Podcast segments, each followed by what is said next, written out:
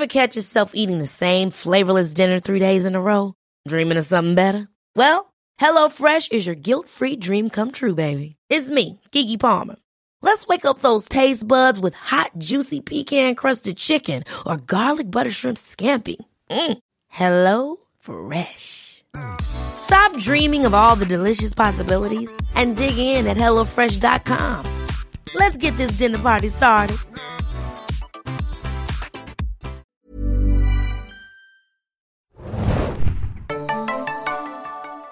Ahoi, hoi, liebe Serienjunkies da draußen und willkommen zur letzten Ausgabe der achten Staffel von The Walking Dead. Ich bin Adam und mit mir im Studio heute mal wieder. Hanna hier, hi. Lange nicht mehr gesehen. Und Zum Finale Axel. äh, hi, wir besprechen die Folge Wrath, der Zorn des Rick. äh, die 16. Wrath oder? Wrath. Die letzte hieß Worth und jetzt heißt sie Wrath. Das klingt so, als ob willst du Ralph sagen, Nein, weißt Wrath. du? Also Zorn. als Das Englische Wrath? ist Wrath. Ja, amerikanisch ist Englisch Wrath. Englisch ist Englisch Wrath. Würde Ja. ich mal glauben, oder? Das stimmt. Oder? Ja, müssen wir vielleicht nochmal nach. Wie, wie würdest du den. Star Trek-Film dann aussprechen? Nummer zwei? Rogue One, was? The Star Wrath Trek. of Khan. Ja, Achso, Wrath. okay. Ja. Who could know? Ach, Star Trek, sorry. Ich war bei Star Wars, aber shit. Äh, wir besprechen, wie ihr es gewohnt seid von uns, äh, die letzte Folge der achten Staffel, die 16. Darauf haben wir lange gewartet, dass der All-Out War vielleicht mal zu seinem Abschluss kommt. Spoiler, ja, er pium. kommt irgendwie schon zu seinem Abschluss. äh, bevor wir das besprechen, haben wir noch ein bisschen Feedback ausgegraben. Sehr viel Feedback, auch unter meiner Review wieder, sehr viel kontroverse Meinung. Ähm, also von, von, oh, beste Folge aller Zeiten bis, oh, was Echt? war das wieder für ein Murks, äh, habe ich viel gelesen da und äh, auch zum Crossover mit Fear the Walking Dead, weil das ist ja das Besondere an dieser Folge gewesen, dass die letzte Folge auch noch äh, Fear the Walking Dead diesmal vorbereitet hat, weil man direkt im Anschluss danach etwas gemacht hat mit einer anderen Figur, das große Worlds Collide Crossover. Äh, und ich bin ja weiterhin äh, angetan von Fear the Walking Dead auch. Also da könnt ihr auch mal reinlesen in meine Reviews zu beiden Serien und auch in Interviews. Spielt Fear the Walking Dead nicht vor Walking Dead? Richtig, bis jetzt schon. Und jetzt kommt Twisty Twist, Twist, Twist, oder? Das wissen wir noch nicht so ganz, aber eigentlich ja. Und jetzt spielt es einfach nach The Walking Dead. Waren nicht jetzt auch Charaktere von Walking Dead bei Fear the Walking Genau. Dead? Okay. Also ich dachte, dass es jetzt aufgeholt hätte zeitlich und dass wahrscheinlich in Staffel 9 Walking Dead einen Zeitsprung macht. Das kann alles passieren. Also in, im, im, im, in der ersten Folge von 4 sieht man so ein bisschen was, aber wir wissen halt noch nicht genau, was mit anderen Charakteren passiert ist. So, aber Feedback. Ja, wir haben zwei der Zuschriften, die wir per Mail bekommen haben, nochmal rausgesiebt. Und danke auch nochmal an Damaris für das, äh, was war das für ein Tier? Kiwi. Kiwi-Foto. ich habe von Dodo gesagt, deswegen muss ich mich versichern, was das für ein Tier ist. Äh, super süß, äh, danke dafür. Aber sag mal, ich habe hier eine schöne Mail zum Finale. Wollen wir das zum Fazit so ein bisschen aufheben? Weil das ist Können eher eine. Fazitmail. Können wir machen, Ja, ja. und Ja? die hier ist auch für eine äh, spezielle Szene, deswegen würde ich die vielleicht dort einbauen. Okay, das ist meine Struktur. Great plan, guys. äh, ihr könnt Fear the Walking Dead auch sehen, aber das interessiert uns nicht. Nämlich The Walking Dead könnt ihr immer montags um 21 Uhr bei Fox schauen, wahrscheinlich auch ab Oktober dann wieder die neunte Staffel ähm, und ab Februar dann 9b, so wie es halt immer gelaufen ist. 21 Uhr ähm, Deutsch und Englisch bei Fox. Also schaut da rein. Ich glaube, jetzt gibt es eine neue Serie, Deep State und so. Also Fox hat immer noch irgendwie coole Sachen und bald wieder Good Fight für Good uns. Fight. Legion, schaut Legion. Äh, ganz persönliche Empfehlung von mir. Oder Biono Good Hast du Fight. noch nie abgegeben, die Empfehlung, Ada. Und Rick and Morty. Kennt ihr Rick and Morty? Nein, aber nicht bei Fox. das stimmt. Aber, Aber ist auch eine gute Serie. Random. so, gut. Dann kommen wir einfach mal zur Folge, die ich jetzt einfach der Einfachheit halber und weil Hannah mich äh, Sorry, damit sorry. aufzieht, Zorn. Zorn nenne. und die fängt mit einem ganz schönen Bild an, nämlich äh, Rick und der kleine Karl, die da so an der einsamen Straße lang marschieren und Rick hat sich endlich mal so ein paar äh, hat sich, Hat das sich mal- rasiert. Hat sich rasiert, ja, hat sich die Worte von Karl so ein bisschen zu Herzen genommen, erinnert sich, wie die Zeit früher mal war. Und wir sehen so ein bisschen diese typischen Greg Nicotero-Momente, finde ich. Weil äh, im Interview hatte er mir auch gesagt, was ich kurz davor geführt habe, ist seine 25. Regiearbeit gewesen, das Staffelfinale. Und ich finde, man merkt es auch immer, wenn Greg Nicotero irgendwie was macht, weil dann hast du auch diese Gitarrenklänge und diese montageartigen Anfänge Das Gitarre meistens. auch Piano, ne? So, Ja. Für mich sind das immer so Hallmark-Soundtrack. Aber äh, macht es der Regisseur im Fernsehen? Aber er hat, ist nicht unbedingt gegeben, aber er hat wahrscheinlich bestimmt einen Einfluss darauf. Ich meine, dadurch, dass er eh so ein übermächtiger Executive Producer ist, Ja. wird er da schon Einfluss er drauf sitzt haben. wahrscheinlich beim Schnitt dabei und sagt, jetzt spiel Hallmark-Musik. Aber es ist doch Bear McCrary, Ja, der die Musik macht. Aber nicht alle, oder? Doch, von jeder Folge ist er. also er wird Ja, wahrscheinlich er vom wird Berg immer- gegangen ja, sein. Aber, aber er macht ja nicht alles. Weiß ich nicht. Deswegen Also- hatte ich meine Frage. Ich hoffe nicht, dass er es war. Wieso? Meinst du die, die Gitarrenklänge? Nee, die es so? Ja, weil es super schmalzig Ja, war, wo er jetzt nicht schmalzig. äh, zu kann, aber äh, ja. Und auch die Einsätze, ne? Das, äh, Aber Mhm. kommen wir noch zu. Ja, aber Ich habe mich gefragt, ob ähm, das eine alte Filmszene ist mit dem richtigen Karl-Schauspieler Mhm, oder ob sich Rick wirklich rasiert hat.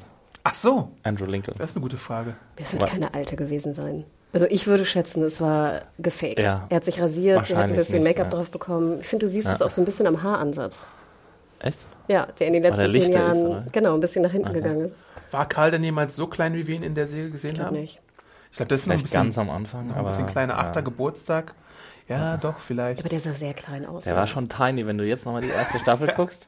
War, also da, da sah schon Karl schon ganz anders Aber er war aus. doch schon so sieben, acht oder sowas. Ja, das Problem Ja. an, an der Figur Karl ist halt, dass er sowohl im Comic als auch in der TV-Serie am Anfang sehr jung sein soll, so wirklich sieben, acht oder so. Aber natürlich mit der Zeit in acht Jahren kannst du nicht die Handlung von drei oder vier Jahren halt wettmachen, wenn der Junge dann durch die Pubertät geht und irgendwie so ein langer Lulatsch wird. Ja.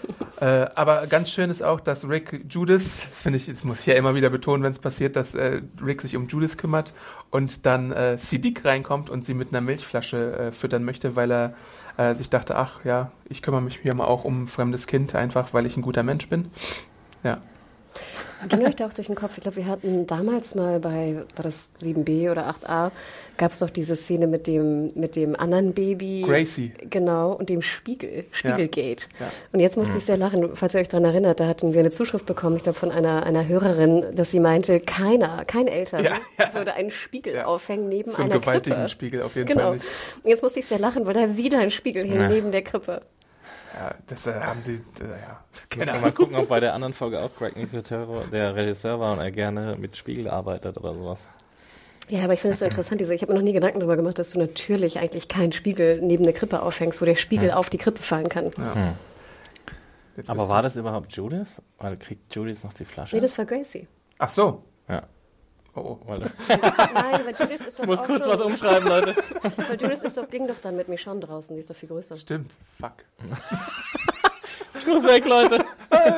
Das von im Keller und, das, und das von Babyhasser Exi. Ja, siehst du, ich erkenne Babys. Stimmt, das hätte mir mal auffallen können. Okay. Sorry Was hast, dafür. was hast du in der Review Ich geschrieben? habe Judith gefühlt.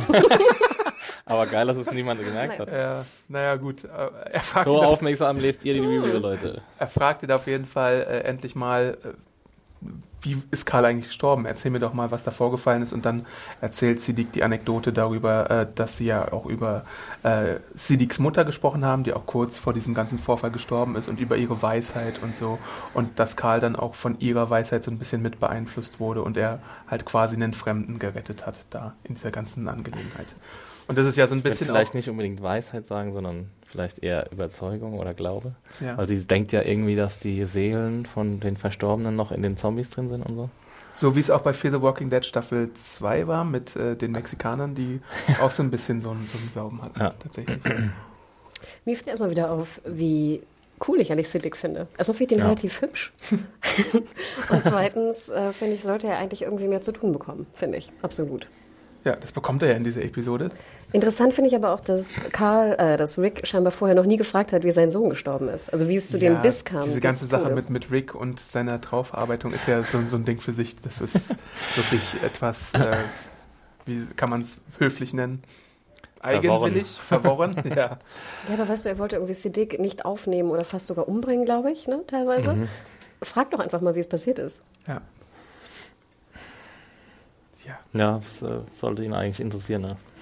Und er bringt ihn dann halt auch so auf die Idee, dass ja, wenn, wenn die Leute dann mal sterben, irgendwann mal, dass sie ja eigentlich nichts mehr hinterlassen, außer vielleicht so ihr Andenken und so Erinnerungen, die man an sie hat und natürlich auch so ein bisschen Ideen, die sie verbreiten. Also das fand ich, fand ich so als, als Gedanke ganz schön und das habe ich dann auch im Review so geschrieben, weil es mich auch an die Trauerverarbeitung einfach von äh, dem Film Coco erinnert, wo du ja diese, diesen schönen, auch wieder diese, diese mexikanische Trauerverarbeitung, wo du schön diese ähm, Tradition hast, dass du äh, Bilder von den Verstorbenen hinstellst in, in Gedenken an sie, sodass du immer wieder ein, mindestens einen Tag im Jahr an sie denkst und sie so ein bisschen ehrst. Und das könnte Rick jetzt ja tatsächlich auch mal machen mit seinem Sohn. Und vielleicht auch mit Laurie. Laurie hat er jetzt auch ein bisschen äh, vergessen.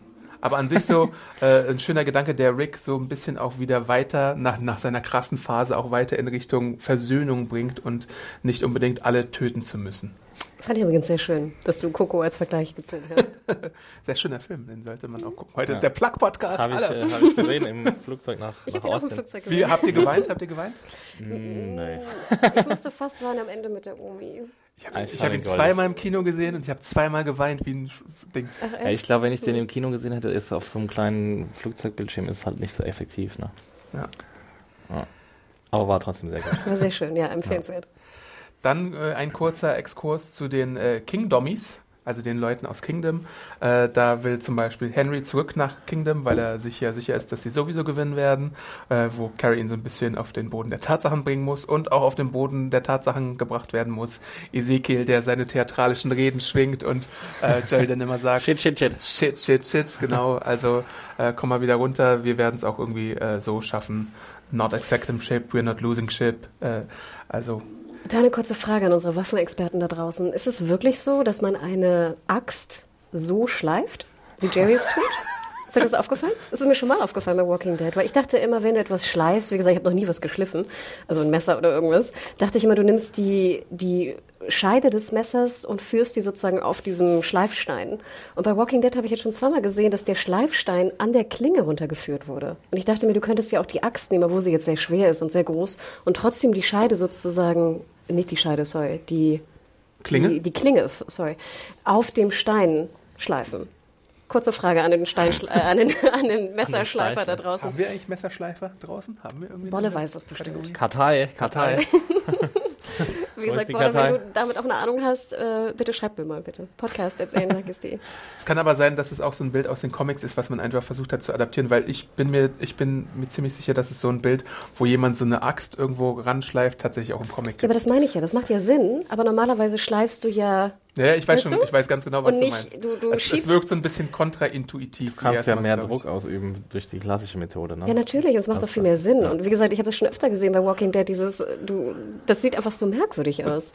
Aber manchmal machen die Leute in Walking Dead ja auch so merkwürdige Sachen, wie zum Beispiel Rick und seine äh, Holzdinger am Fenster, die er da einfach wegmacht, nur um, damit Rick irgendwie was macht. Also das ist so ein bisschen. Äh Nein, aber ich finde, gerade wenn du was schleifst, sollte man ja schon einmal gefragt haben oder einmal gegoogelt haben, das hätte ich jetzt auch tun können, wie schleife ich eine Axt? Ja, auf jeden Fall hätten sie es machen können. Aber wir wissen, kein Senior Military Consultant genau. an Bord, also vielleicht auch kein Senior Military Axt Consultant oder so an Bord.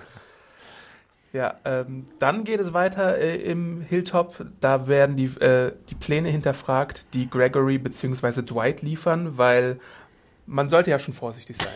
Wenn, wenn, haben einen ganz guten äh, Anlass dazu. Genau, wenn, wenn, wenn man sich unsicher ist, ob man Dwight vertrauen kann und dann Gregory noch dazu.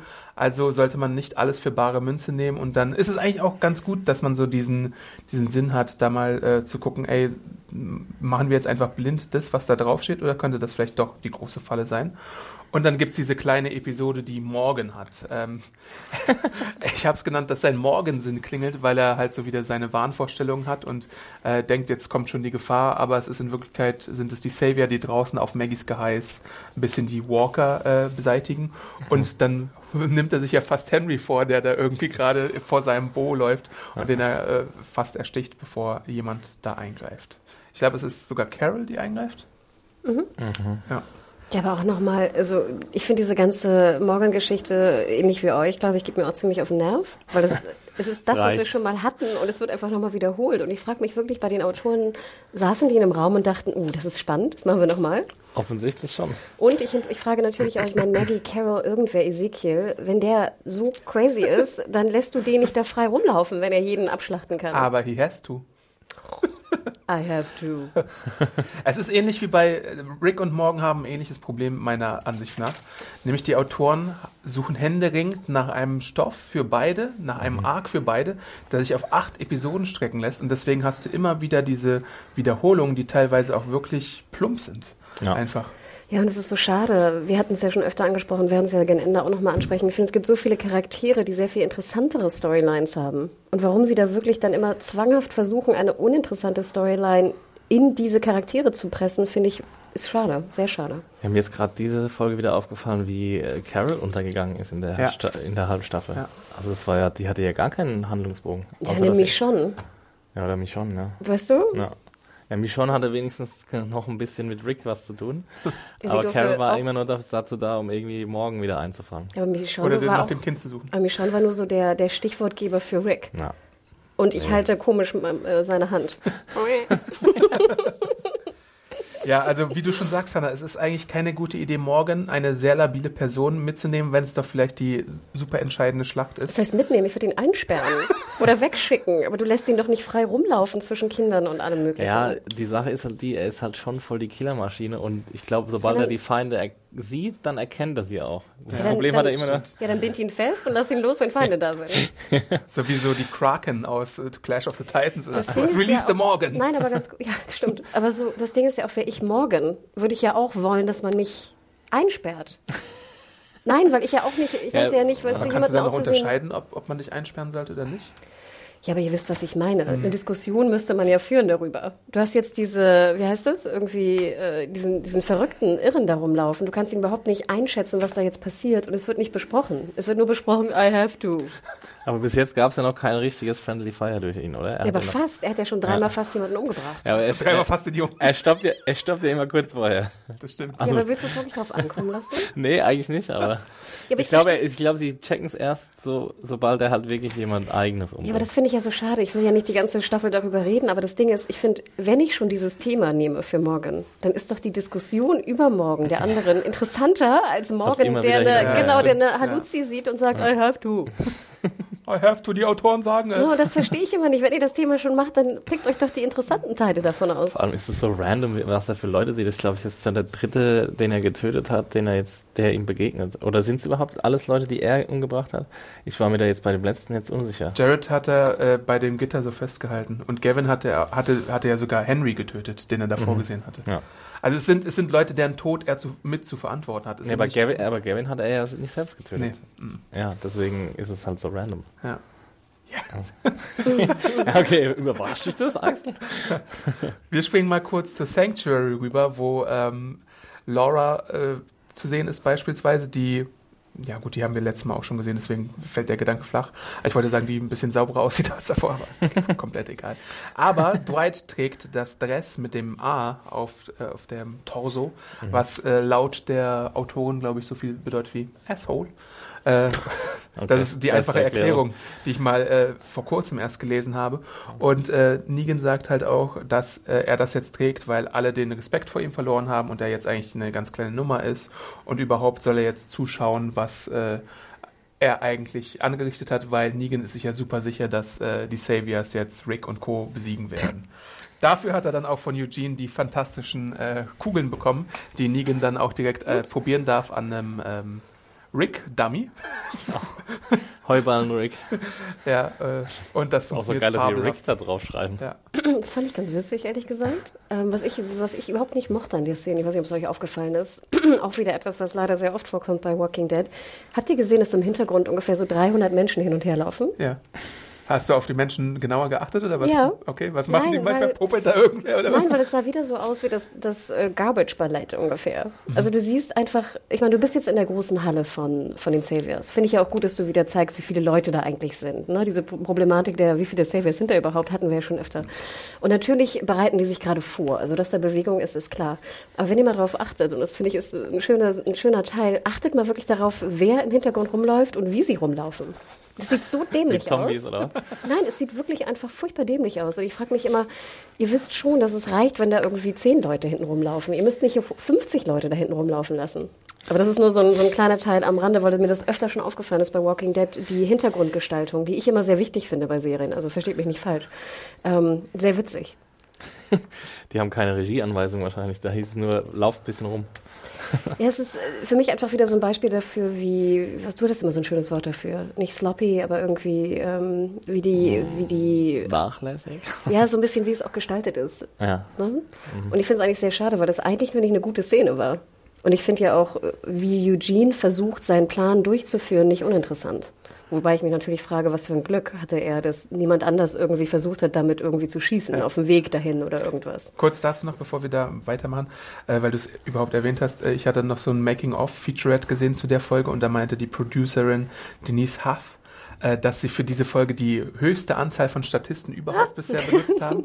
Nämlich insgesamt 400 Statisten, die in dieser Folge äh, Mehr als in auftauchen. dieser zombie Ja, aber dann macht es ja. Sinn. Dann macht es Sinn. Dann haben sie die Statisten einfach nochmal benutzt, um im Hintergrund rumzulaufen. Weil das Ja, waren wirklich extrem warum? viele. Ich glaube, bei den Zombie-Folgen benutzen die dann sehr viel CGI, um Copy und Pasten, äh, um zu Copy und Pasten, dass es ein bisschen mehr aussieht. Aber Ja. so 400 an sich, so in der gesamten Schlacht und überhaupt so. Ja, und dann war es innerhalb von einer Minute rum. Ja. Aber Ah, jetzt nee, Ah, danke. ja. Aber danke für die Info. Das macht Sinn. Dann haben sie die einfach nochmal benutzt im Hintergrund. zu, zu Eugenes Plan. Der ja, er, Eugene gibt ihm ja auch so taktische Hinweise, was man mit der Munition machen könnte. Am besten eng stehen, damit alles irgendwie ganz schnell vorbei ist und so.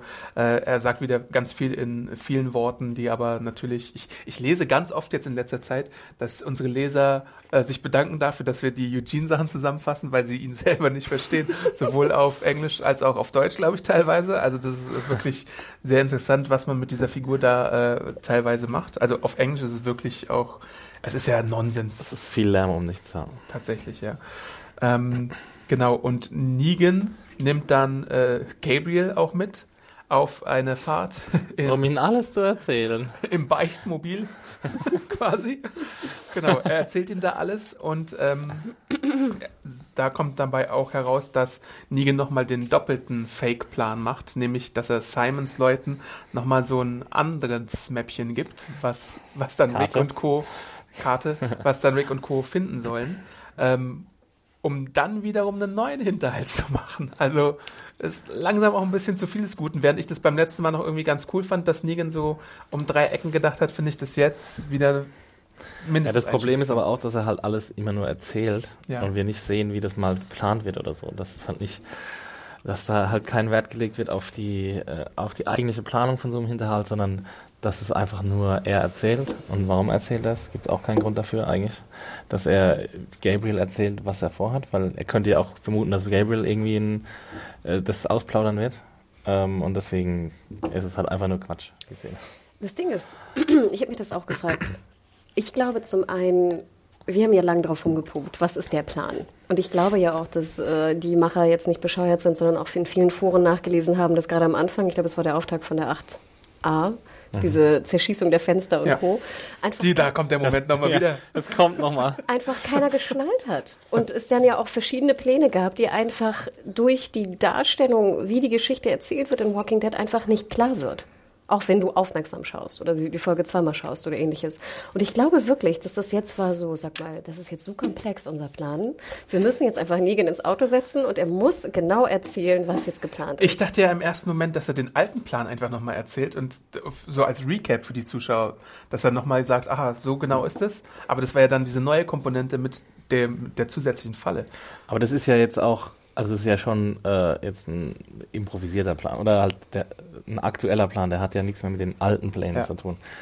Ähm, aber ich meine, ich weiß nicht, du kannst ja nur insoweit vorausplanen, wie dein Gegner dann auch agiert. Das, das ist, ist ja auch dann was bei Schlachten wahrscheinlich irgendwie die Schlechten von den guten Generälen unterscheidet, wie sie darauf reagieren, was der, was der Gegner macht. Ja, aber ich fand jetzt vom Grundsatz her, wenn wir mal auf den Plan kommen, dass du sagst, okay, wir haben jetzt, äh, Gregory hat einen Plan über, übergeben, also nicht einen Plan, sondern eine Karte übergeben und dass natürlich auch die, die Hilltoppies nicht dumm sind, sondern diesen Plan natürlich hinterfragen, ob es eine Falle ist oder nicht, finde ich ja schon ganz schlau. Und dass Negan dann in Anführungsstrichen so Kanonenfutter nimmt von seiner Truppe und sie dahin stellt, wo sie eigentlich sein sollten und sie auch töten lässt, ich meine, die werden ja umgebracht, fand ich eigentlich einen ganz schlauen Plan von Negan. Und ich finde, es war einer der wenigen Pläne, die wirklich Sinn machten. Ja, aber wie weiß er denn zum Beispiel, dass ähm, äh, nachdem Rick diese eine Gruppe ermordet hat, wie weiß er dann, dass die auf dieses Feld rennen? Also, ja, also nochmal, das ist ja, nein, nein, nein, nein, nein man hat den, den Plan, glaube ich, noch nicht so ganz verstanden. ja, anscheinend nicht. Also, du hast ja die Karte gesehen und da sind ja die verschiedenen Punkte, wo sie sein werden. Und Ja. es beginnt mit dem ersten Punkt, mit dem zweiten Punkt und blablabla. So, er möchte, also Negan möchte, dass Rick und seine ganze Gang auf das Riesenfeld gehen, wo keine, kein Schutz ist. ja, Wo ich denke, was sie dann auch genau machen. okay, whatever, ne? So. Ja. Ähm, damit sie das wirklich machen und damit sie dieser Karte glauben und dahin gehen, müssen sie ja erstmal einen Beweis haben, dass die Karte stimmt. Ja. So. Deswegen opfert er die erste. Genau. Und Ja. ich finde deswegen, also vom Grundsatz her finde ich den Plan ja sehr viel schlauer als alle Pläne, die wir vorher gehört haben. Ja, aber warum soll, also dann, das äh, beantwortet ja eigentlich noch nicht die Frage, dass, also sie sind dann so gutgläubig, dass der erste Punkt quasi besetzt war von den, von den Opfern. Ja, das wärst du doch auch, Axel. Du siehst eine Karte und wenn, da, sind, da ist ein Plan drauf. Eins, zwei, Ja. drei. So, und du weißt nicht, ob es stimmt oder nicht. Wenn aber eins stimmt, gehst du ja höchstwahrscheinlich davon aus, dass zwei auch stimmt. Ja, ja. Aber aber dann sehe ich, dann würde ich ja zum Beispiel auch so einen Speer vorschicken oder Na, so. Axel, natürlich. Du würdest vielleicht auch, du dann würdest so, vielleicht da ist ein offenes Feld, Leute. du könntest vielleicht auch mit dem Auto fahren. Lasst uns alle aufs offene Feld ich verstehe gehen. ja gar nicht, warum, warum genau, warum sie. Und Rick geht als erster vor so und die ganzen äh, A- A-Charaktere stehen alle Nein, direkt das, hinter ihm. Das ist eine andere Frage. Aber sage ich mal, vom Grundsatz her der Beweislast des Plans, finde ich, macht es schon Sinn.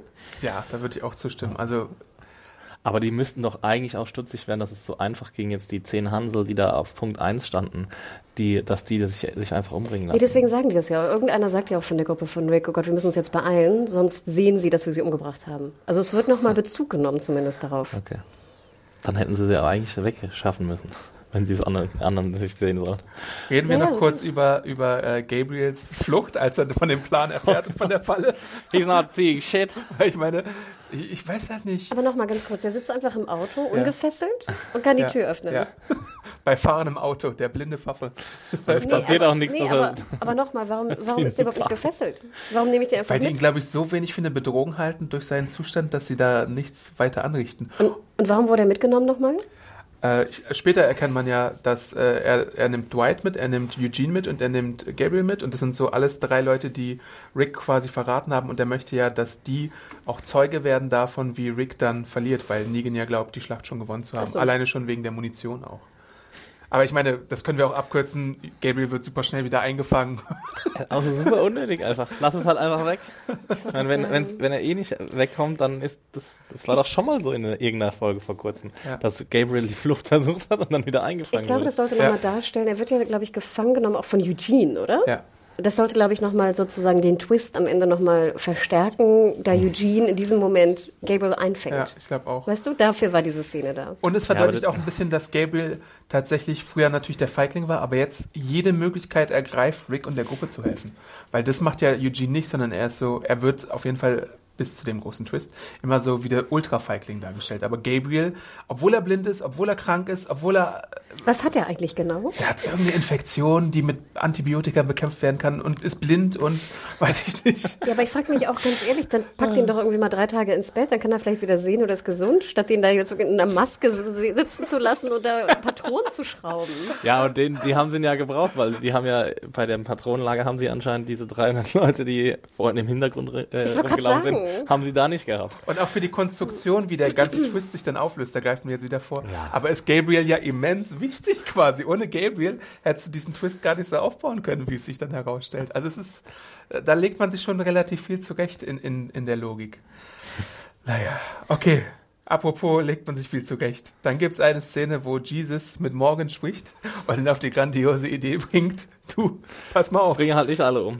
Okay, cool, du Bro. hast einen Stab, der hat zwei Seiten, spitz und stumpf. Einer für Menschen, einer für Untote. Ich muss ganz ehrlich sagen, Ich liebe Jesus. Das, das ist Ich hier, wird hier sagen, schon festgehalten. ich habe mich gefragt, komischerweise, ich fand, das war die, die Idee des Ganzen, finde ich gar nicht so unschlau. Und ich fragte mich, ob das vielleicht was aus dem Comic gewesen sei. Weil ich diese Logik mit dem, mit dem Stock äh, gar nicht so schlecht finde, weil ich mich öfter schon gefragt habe, ob man morgen nicht irgendwie das verdeutlichen kann, wer jetzt böse und wer gut ist. Und ich muss auch gestehen, Das ist wie dass so ein Kindergarten. Das ist wie so ein binäres Ding. Genau. Ja. Und ich muss auch sagen, ich bin ja happy, dass Jesus endlich mal vorkommt. Ja, Wie viele Worte hat Jesus in diesen ganzen 16 Folgen gesprochen? Also in den acht, in den acht letzten Folgen war, glaube ich, zweimal zu sehen. Hat einmal gesagt, dass er, man hat einmal gesagt, dass er irgendwie Nahrung suchen geht, aber sonst Also wenn er, wie heißt der. Schauspieler? Tom Payne. Wenn er da irgendwie 200.000 pro Folge kriegt oder 300, also äh, Respekt. kriegt er ja nicht. niemals im Leben. Der, der kriegt bestimmt 50 Kriegt wahrscheinlich auch nur für jeden Auftritt äh, Kohle, oder? Oder ist er jedes Mal Ja, gecredited? aber dann wird er nicht davon leben können.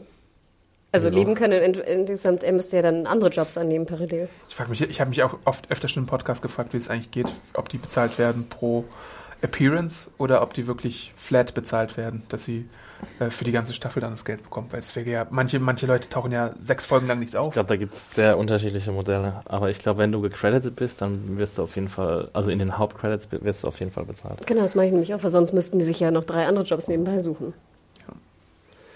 Carol ist jedenfalls super beeindruckt von dieser Variante, die Jesus äh, Morgan vorschlägt. Und äh, ja, dann gibt es auch. gut, im Endeffekt ist es ja auch das erste Konstruktive, was irgendwer zu Morgan gesagt hat. Ja, aber jeder hätte sich mal den Stock angucken können, spitz und stumpf und auch die gleiche Botschaft verbreiten können. Ich fand's, ich, ich, ist natürlich so ein bisschen wieder dieses äh, Jesus-Ding, was die hier ein bisschen dick auftragen in der TV-Variante, dass sie einfach ihn jetzt so ein bisschen auch als moralischen Heiland oder sowas. Aber das war er doch immer schon. Ja. Er war immer jemand, der gegen Gewalt war. Und ich finde, es macht schon Sinn. Also an der Folge, äh, an der Szene hatte ich gar nicht so viel auszusetzen. Ähm, ja, dann kommt schon der ähm, kurze Angriff von den Saviors auf Hilltop, wo ja dann die Leute fliehen. Also Terra und ich glaube Rosita und noch so ein paar andere Leute bringen dann die, äh, die Normalos in Sicherheit und äh, Rick und seine Mannschaft sind dann auf dem offenen Feld und dann gibt es diese äh, Durchsage von Negan äh, mit seinem, äh, wie heißt es, dieses Bullhorn, wie heißt es auf Deutsch? Äh, Megafon. Ja. Megafon. Äh, genau, und dann, wie, ge- wie ich eben schon sagte, kommt diese Ansage mit, ja, ich habe deine alten Freunde mitgebracht und so, guck mal, äh, wie, wie äh, übermächtig wir sind. Und dann kommt der Moment, wo ich wirklich stoppen musste, die Folge, weil ich es extrem cartoonmäßig fand, wie sie sich bereit machen. Es gibt den Countdown 3, 2, 1 und dann explodieren alle Waffen in der Ja. Hand, wie in so einem Warner Brothers Wile E. Ja. Coyote Cartoon.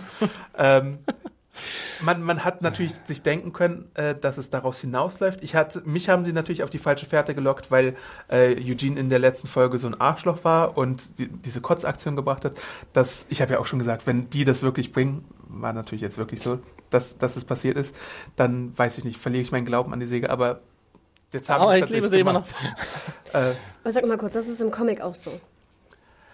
Es gibt etwas, was Eugene mit den, mit den, äh, mit den, also er sabotiert auf jeden Fall die Kugeln, aber ich glaube nicht, dass da alle, alle äh, äh, Pistolen in der Hand explodieren. Ja, Vor aber allem, noch mal, wie soll aber- das funktionieren? Nee, aber das Ding ist doch, so habe ich es verstanden. Korrigiert mich gerne, wenn es falsch ist. Ich dachte, es musste ja so eine Art Countdown sein. Die sind ja nicht einfach explodiert, die, Ja. die Kugeln. Die sind ja explodiert, weil sie abgedrückt haben in dem Countdown 3, Ja. 2, 1 beim Abdrücken. Und ich dachte, das kann, das geht schon. Also rein, sag ich Es mal, geht- es physisch, geht auf jeden ne, ist es möglich, wenn du Aber dafür müssen viele Zufälle erstmal davor passiert sein, wie auch ein Kommentator geschrieben hat, und ich glaube, du hast es vorhin auch gesagt, dass niemand vorher auf die Idee gekommen ist, auf den Weg dahin mal die. äh, Genau, also das meine ich, ist alles komisch, aber jetzt rein von der Szene her, also von der Szene jetzt auf dem Feld, finde ich, macht es ja schon Sinn, rein, sag ich mal, physikalisch, Ja. dass wenn jetzt also du abdrückst und da ist irgendwas ge gemauschelt worden mit der Patrone, dass das Ding explodiert.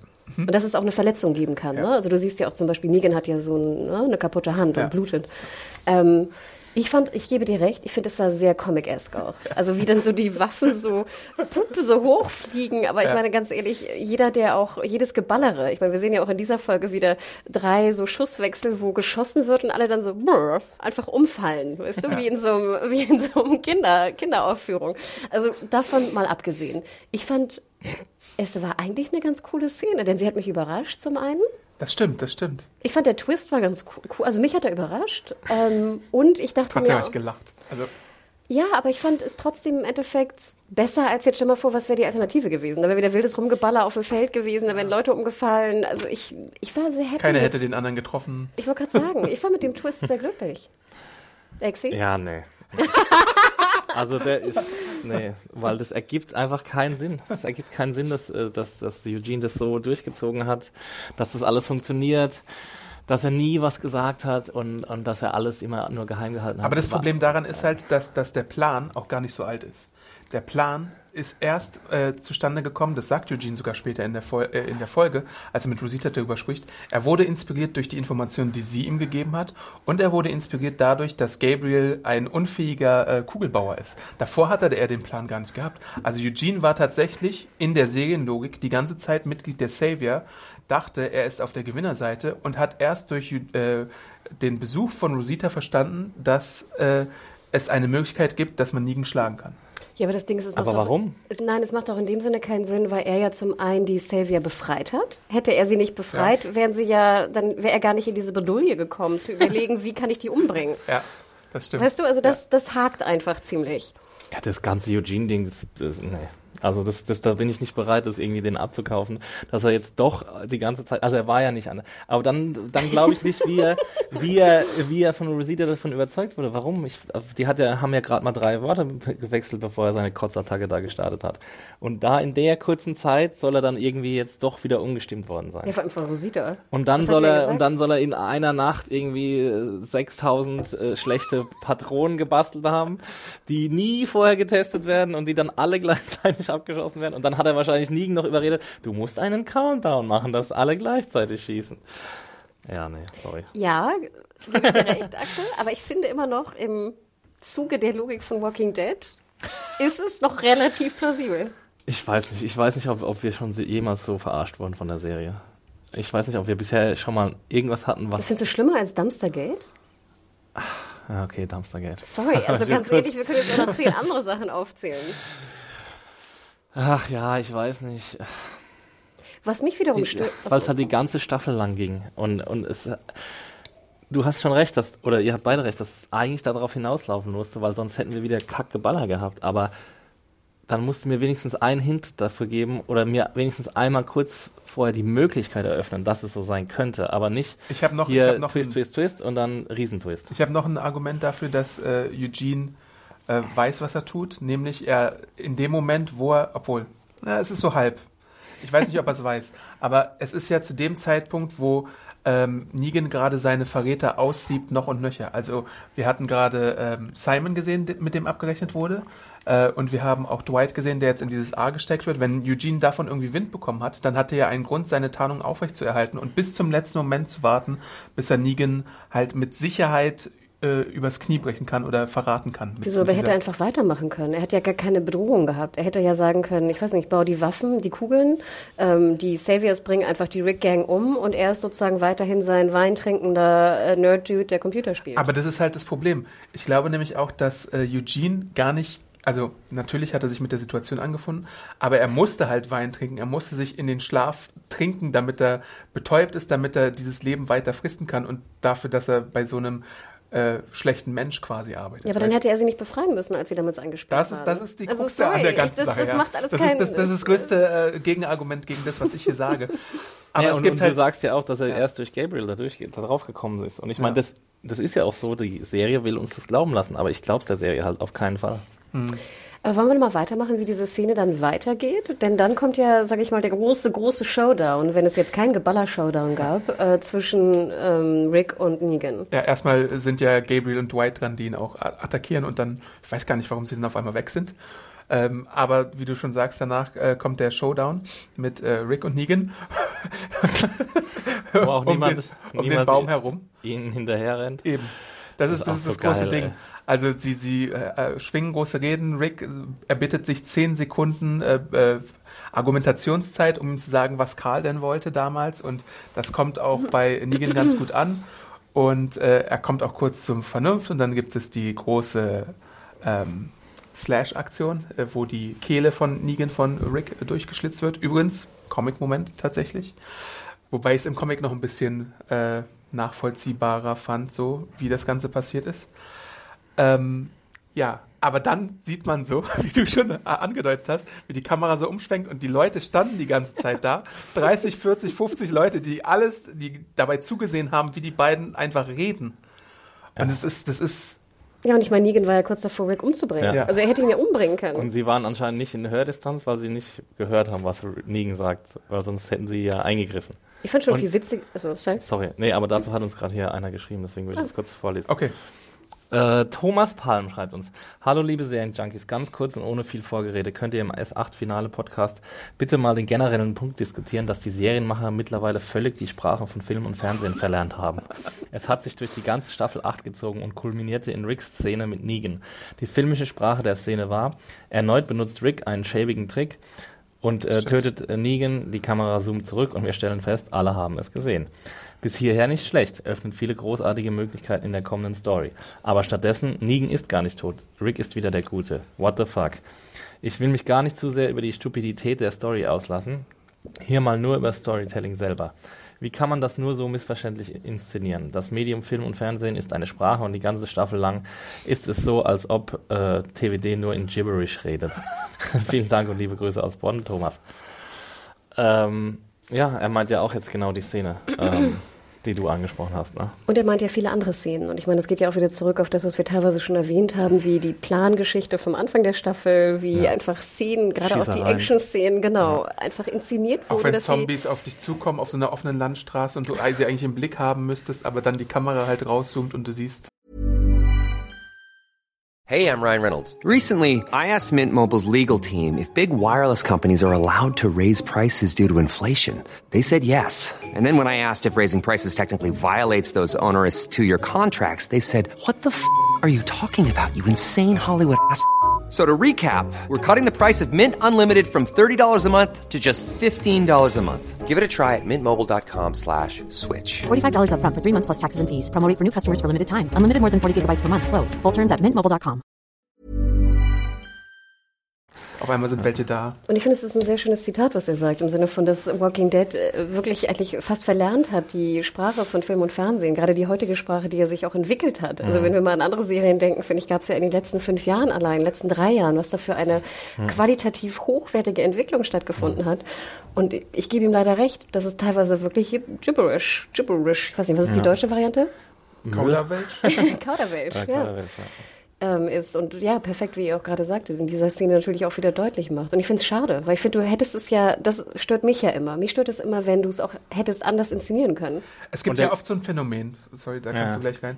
Äh, es gibt ja oft so ein Phänomen, dass in Kampfszenen einfach Leute äh, ihre, ihren Turn abwarten. Also da sind dann fünf Leute um einen und die greifen einzeln immer an. Und das ist jetzt ein bisschen, wie das inszeniert war, ist so ein bisschen das Walking Dead-Äquivalent davon.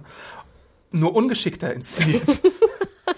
Ja, ich meine, sie hätten sie, auch. sie stehen nicht hinter dem Rücken mit dem Schwert und hauen nicht, ne? Ja. sondern ja, ich verstehe, was sie du hätten meinst. sie ja auch einfach eine Minute später ankommen lassen ja, können. Das hätte ja, auch hätte ja auch geklappt. Und ich fand den, den Kampf an sich war auch nicht gut inszeniert. Also wenn man so die Fortschritte sieht, die das Action-Kino gerade macht, wo, wo wirklich unglaubliche Kamerabewegungen stattfinden. Und ich weiß, The Walking Dead hat nicht wahrscheinlich nicht genug Geld, um das sowas ähnliches zu machen. Und acht Drehtage immer nur. Aber wenn du wenn du schon den Kampf Nick äh, Rick gegen Negan hast, dann steck doch da wenigstens ein bisschen Kohle rein, damit es halt gut aussieht und gute Stuntmen irgendwie benutzen kannst. Und so. Ja, bei mir ging es ja schon los beim Anfang der Szene. Wir sehen ja Rick, wie er dann keine äh, Kugeln mehr hat und wir sehen Negan, wie er dann so hinter den Baum läuft. So, der Baum ist original so breit. Also ich würde sagen, so meine, meine Handfläche. Ne? Siehst so. du mich noch? Und er steht wirklich, er hockt hinter dem Baum Rick läuft so oh, ganz groß dran vorbei und der ja. kann, glaube ich, Negan ausholen mit seinem Bat oder mhm. so, seinem, seinem, mit seiner Lucille. Ich dachte ganz ehrlich, wollt ihr mir wirklich erzählen, dass Negan, der alleine zu einem Baum läuft, sich hinter diesem Baum verstecken kann, wenn Rick hinter ihm herläuft? Yes. Und ich denke ja immer, ich bin deiner Meinung, Axel, wenn du das Budget nicht hast, dann lass du eine Szene weg. Lass einfach dann Rick ihn, weißt du, von hinten einfach greifen und mhm. dann können sie da rumkämpfen. Ja. Lass ihn nicht hinter einem Baum sich verstecken, der so breit ist wie zwei Kaffeebecher. Ja.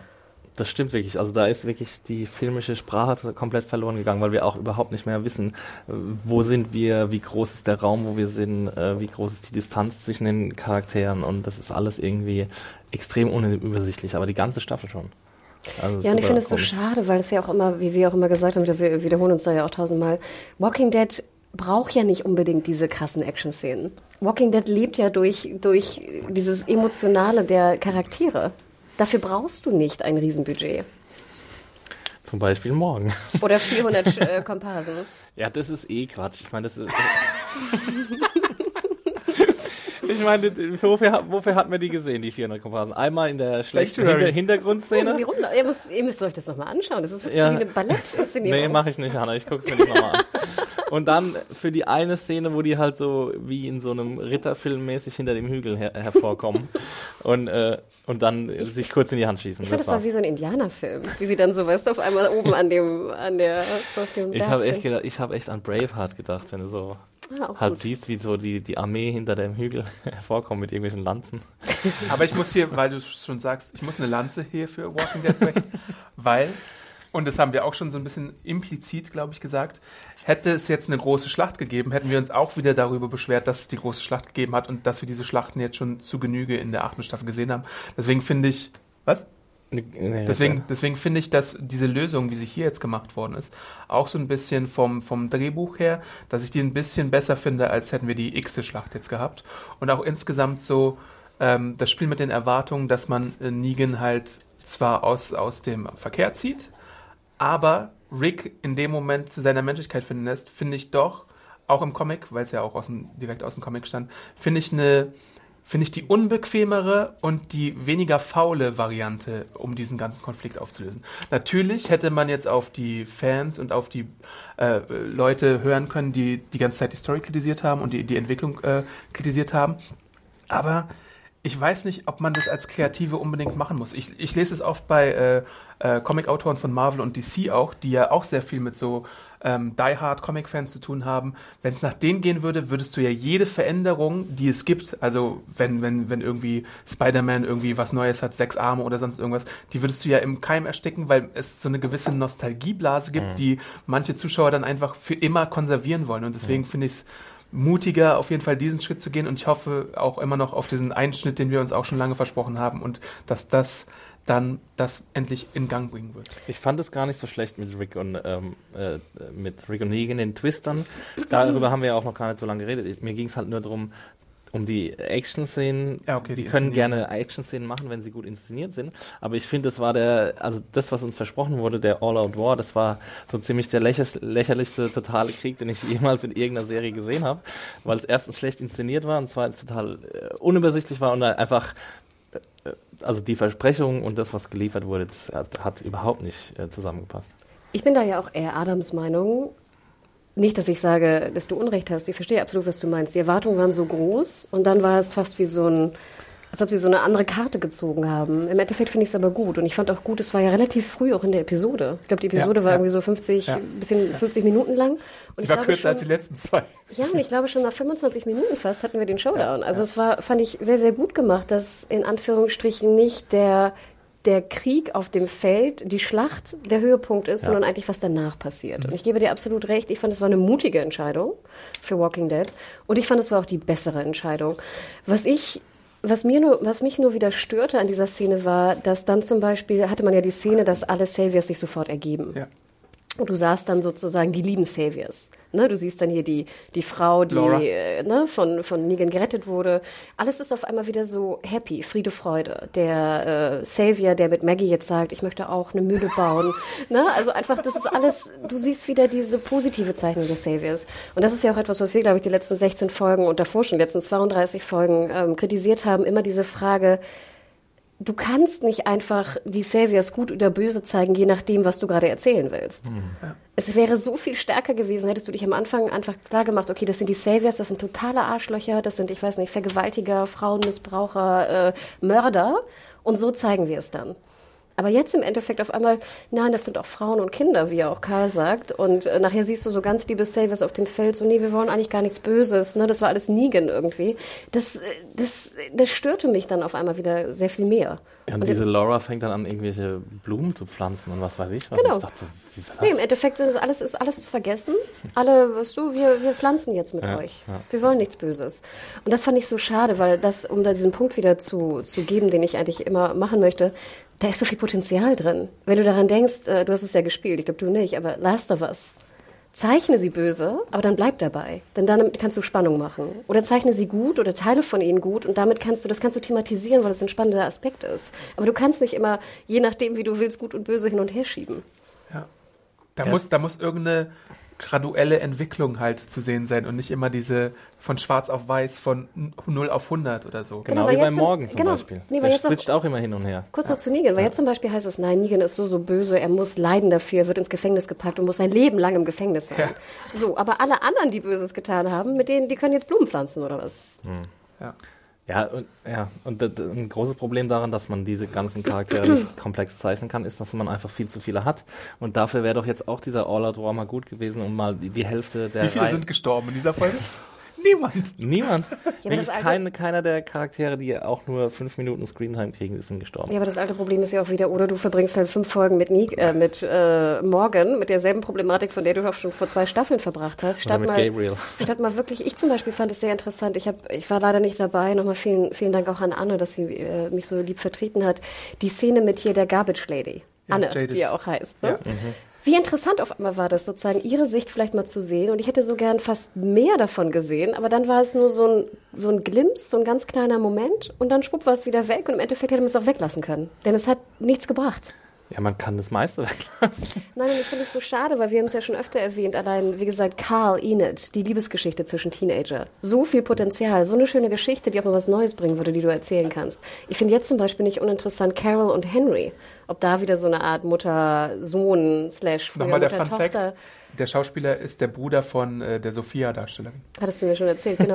Das finde ich ist ein interessanter Moment. Ich finde, es gibt immer noch bei Walking Dead äh, viele, viele interessante Momente, aber du willst sie nicht erzählen, du verhinderst die Charakterzeichnung und beschränkst dich und zentrierst dich auf die drei Charaktere, ich weiß nicht, Morgan, Rick, Daryl und erzählst immer wieder die gleiche Geschichte. Riggs hin und her mit Menschlichkeit und I love you, nein, nein und Carl. Du erzählst irgendwie Morgan wieder mit bin ich gut, bin ich böse, sehe ich Geister, sehe ich keine und ein Daryl, der, ich weiß gar nicht, was das überhaupt soll. Dwight ist böse, Dwight ist gut, wir haben einen Konflikt, wir haben keinen Konflikt, ich lasse ihn gehen. Das macht doch überhaupt keinen Sinn. Also ich, das ja, finde ich so Negan sch- und Dwight und so, die haben ja auch super viel Screen gehabt jetzt. Ja, und das finde ich so schade, weil wie gesagt, ich finde, es, ich finde, es gibt wirklich interessante Charaktere. Gib ihnen einfach, auch wenn es nur fünf Minuten pro Folge ist. Und dann hättest du diese Problematik nicht, dass du am Ende von 16 Folgen einer Staffel einfach denkst, so, und was haben wir über Jesus gehört? aber dafür hatten wir super viele Szenen mit Gregory. Ja, dass der überhaupt noch lebt. Ja. Dass der überhaupt überlebt hat, während er von den Saviors zu, zum Hilltop gekommen ist, ist sowieso schon ein Wunder. Ich glaube, er hatte ja ein Auto von Ja. Dwight bekommen, aber trotzdem, dass, dass er überhaupt reingelassen wurde, also dass Gregory überhaupt noch da ist, ist für mich ein Rätsel. Ja, das frage ich mich aber bei drei Viertel der Charaktere, ehrlich gesagt. Wir haben jetzt so ein bisschen Oceanside noch übersprungen. Die wollte ich ja, das hat die Folge ja auch Stimmt, die gab's gemacht. ja auch noch. Das wollte ich aber auf jeden Fall noch mal erwähnt haben, dass ja das, was in der letzten Folge noch vorbereitet wurde mit diesen fast überflüssigen Aaron-Szenen, hier kulminiert ist in einen Angriff mit Molotow-Cocktails oder was auch immer das Äquivalent ist, was man sich da im Wald zusammenschustern kann. Und dann spielen sie halt auch keine Rolle mehr, obwohl, ja, ich es ein bisschen so verstanden habe, ich weiß nicht, äh, ob es jetzt explizit war, äh, nachdem Negan da äh, dingfest gemacht wurde, sieht es für mich stark so aus, als würde Sanctuary in der Frauenhand sein. Also ich sehe da nur Rosita, Tara, Laura und dann kommt so eine Busladung voller äh, anderer Leute und es können ja die Oceanside-Leute sein. sagen doch, da ist das Gla Glas drin, oder? In dem Bus. Ja? Ach so, Ja, für genau. die Fenster. Genau, genau. Das, das, darauf wollte ich auch noch hinaus, dass man jetzt die zerschossenen Fenster aus dem Auftakt äh, tatsächlich doch Ach, mal wieder so neu aufbauen kann. Ich fand ja viel interessanter, wie perfekt die Eierstapel waren, die Paletten, und wie perfekt die Baguettes Direkt aus dem waren. Walmart. Liebe Farmer da draußen, wem es Wir aufgefallen mehr ist. Eier. Wo ich dachte, ich habe noch nie in der Serie, glaube ich, einen Huhn gesehen. Haben wir schon mal einen Huhn gesehen? Schweinchen haben wir stimmt. gesehen. Wir haben, ich glaube, wir haben schon mal Eier gesehen bei den Saviors. Aber wie gesagt, ich musste sehr lachen über diese perfekten Paletten von, von Eiern und Baguettes. Aber Und ich finde auch, ich finde, ich fand tatsächlich Aber auch halt- so optisch interessant, wie die in der Sanctuary dann, da ist es ja auch dann von einem Tag auf den anderen und sie haben sich ihrer Uniform und ihrer alten Kleidung entledigt und auch Negans Frauen, in Anführungszeichen, sein Harem, sieht ja dann wieder äh, relativ normal aus. Das fand ich so eigentlich so als Botschaft, wenn es denn intendiert ist, ganz schön. ach, du meinst so im Jeans und Flanell und Ja. so. Aber fandst du das denn so besonders, dass es jetzt ein Frauenabend ist? Sollte das so sein im Sinne von früher waren hier nur Männer Saviors, jetzt sind hier nur Frauen? Oder was denkst du, war das Besondere daran? Ja, also es war ja schon eine sehr maskulin geprägte Atmosphäre da, die wir im, im Sanctuary äh, erlebt haben. Und jetzt ist es halt, ich weiß nicht, ob es äh, jetzt wirklich die Absicht ist, aber es könnte so sein, weil wir sehen ja auch, also wie ich schon sagte, Laura und den Rest. Und Oceanside sucht ja vielleicht auch ein neues permanentes Zuhause. Also da könntest du durchaus eine, eine, eine neue Community etablieren, die dann halt alles anders macht, als Negan und der Rest es getan hat, weil ja auch Dwight im Moment aus dem Spiel ist. Ich hätte jetzt tatsächlich gedacht, dass Dwight so macht er es im Po- Comic, dass Dwight äh, der neue Savior-Anführer wird und da was Neues aufbaut. Und hier macht, macht die Säge das halt so, dass die Frauen da quasi äh, gezeigt werden. Aber Dwight dann positiv aufgebaut oder eine andere Ja. Art von Neganess? Nee, positiv, Positiv. aufgebaut. Ja, apropos Dwight. Also ich muss gestehen, das war eigentlich eine Szene, die mir auch sehr gut gefallen hat, wie Dwight wieder zurück in sein Haus geht da ähm, und zumindest den Brief findet, wo ich mich aber fragte, wie finden die sich jetzt eigentlich, wenn Ja. das die einzigen Messages, die einzigen Nachrichten sind, die sie irgendwie hinterlassen. Trotzdem fand ich das irgendwie eine schöne, eine schöne Szene und ich hoffe, dass wir Dwight irgendwie auch mal wiedersehen. Und sie. Cheryl? Sherry? Sherry. Ähm, andererseits frage ich mich natürlich auch dieses super Haus. Ich meine, warum das, das ist ein super Haus. Also, Ja, Negan weiß halt irgendwie nichts davon. Das ist halt so ein Ding aus ihrem alten Leben, was sie ihm wahrscheinlich niemals erzählt haben. Und deswegen ist es so ihre sichere Zuflucht. Und da wo hätten sie sich dann auch abhauen können dahin, oder? Ja. das war ja diese eine Folge, wo es ja besprochen wurde. Aber warum haben sie es nicht gemacht? Na, er wollte ja, und dann wurde er gefangen oder ist er zurückgegangen? Wie war das nochmal? Ah, das Ich ist eine gute Frage. hin. Ich glaube schon, dass es ein Zwang war, dass er zurück musste. Oder er hatte noch irgendwas zu erledigen Ja, oder ne? sowas. Irgendwas. Ja, aber ich hoffe, wie gesagt, dass Dwight bald wiederkommt. Also ich fand ihn mit Abstand, da war ich ganz happy, dass man doch in dieser Staffel sehr viel Fokus auf Dwight gelegt hat. Zu Recht, wie ich finde. War eine der besseren Handlungsfolgen, ja. Dann gibt es ja auch noch eine Szene, ähm, Morgan gibt so seine Weste und seine Uniform vom Kingdom an Carol ab, damit Henry sie bekommt. Und später klopft er dann bei Jadis an, beziehungsweise Anne, wie wir gerade schon gesagt haben, der ihr mitteilt, ja, du kannst jetzt zurückgehen, Rick äh, gibt das Angebot, dass wir den Neustart wagen können. Und sie sagt ja auch, wann gehen wir, aber Morgan möchte erstmal zurückbleiben. Ähm, da bin ich auch jetzt äh, durchaus gespannt, was man mit Jadis noch macht, ob man sie wirklich in diese Community integrieren kann, äh, reintegrieren kann oder nicht. Ob der, also wir sehen ja auch gar nicht, ob sie geht, oder? Doch, geht sie? Oder? Ich glaube, sie geht, aber wir wissen nicht wohin, oder? ja. Aber sag mal, da fand ich, gab es einen schönen Kommentar unter deiner Review, der fragte, warum wird eigentlich Jadis wieder aufgenommen in die Community und Dwight weggeschickt? ja, gute Frage. Weil eigentlich hat Dwight de facto hat ja versucht, für sie zu arbeiten. Also im Endeffekt, wenn man mal dieses ganze Thema Dwight, ist er gut, ist er böse, die ganze Problematik, die er mit Daryl hat, wenn du mal das runterbrichst, hat doch eigentlich Dwight sehr viel mehr Gutes getan für die Community, also die, die Hilltop-Community und die Rick-Community als äh, Jadis. Aber das geht doch immer noch auf diesen Uralt-Beef zwischen den beiden zurück. Ja, Das, mit deswegen Denise. ist es ja auch der Daryl, der sie, der ihn wegschickt. Er, Ich hab's auch so er, er spart ihm ja quasi den Tod. Ja, aber Rick hätte ja auch sagen, aber warum überhaupt? Also Rick hätte ja auch mal sagen können, ganz ehrlich, hier, Dwight, du hast einen guten Job gemacht, du hast versucht, es uns zu warnen. Es war ein doppelter Twist, den du nicht vorhersehen konntest. Du hast wirklich uns immer gewarnt, wenn es irgendwie drauf ankam. Klar hast du Denise getötet, aber das ist ja schon, bevor du auf unserer Seite warst. Und ich finde, eigentlich hat er ja mehr Gutes getan als Jadis, die ihn ja komplett betrogen hat. Ja, aber Daryl ist da, glaube ich, das, das größte Hindernis. Ich glaube, Daryl würde es halt nicht zulassen. Da bin ich mir nicht so sicher, weil ich habe die Szene so ein bisschen so gelesen, dass es so Daryls verquere Art und Weise in der Belohnung ist, weil er sagt ja auch, go get her.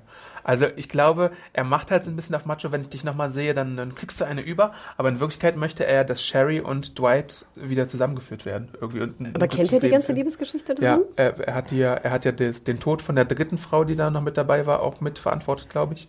Und er hat die auf jeden Fall kennengelernt. Die haben, äh, es gab so eine ganze Insulingeschichte und so. Ach ja, stimmt ja, Und diese, stimmt. diese, diese komische. Frostsache und so. Also er kennt beide. Ach, und du meinst, er belohnt ihn eher damit, dass er ihn wegschickt? Dass er, dann Ja, ist es ja ganz schön. Ich glaube, er okay. begnadigt ihn.